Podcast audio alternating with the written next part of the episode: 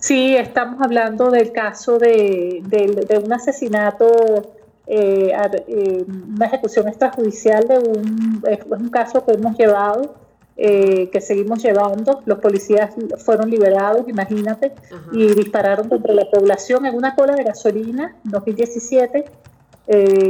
ellos se, metían los policías bajo el, jefe, bajo el mando del jefe de la policía del Estado Mérida, la PNB, y se metían a, llevar gasolina y a llevar gasolina y, mientras tanto las personas tenían días y días haciendo cola.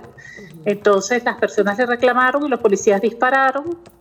eh, y entre eso mataron a uno a uno y, intentaron asesinar al otro que quedó totalmente cubierto el carro, totalmente eh, como un colador de tanto que le dispararon y, la cara, se le, le, dispararon en la cara y está vivo de, de chiripa, ¿no? De casualidad.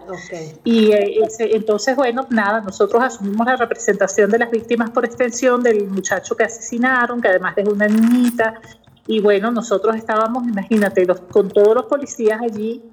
eh, y el jefe de la policía, y bueno, viendo todas las prerrogativas, que los, favoritismos en el juicio, este, cómo llegaba él muerto de la risa, eh, en una camionetota, no llegaba como los demás presos, sino una camionetota, todo cómodo. Eh, bueno, y al poco tiempo los liberaron y, y, ese es un caso que se llevó incluso a la Relatoría de Ejecuciones Extrajudiciales y Venezuela dijo, no, bueno, nosotros hemos hecho todo, eh, el juicio y todo, lo que pasa es que los policías pues eh, eh, se escaparon, no sé qué, pero no se escaparon, el juez dijo que, eran lesiones leves, imagínate, una, un asesinato, lesión leve. de, unos policías actuando como policías bajo la orden del jefe de la policía y, y bueno, dispararon contra civiles desarmados, pues.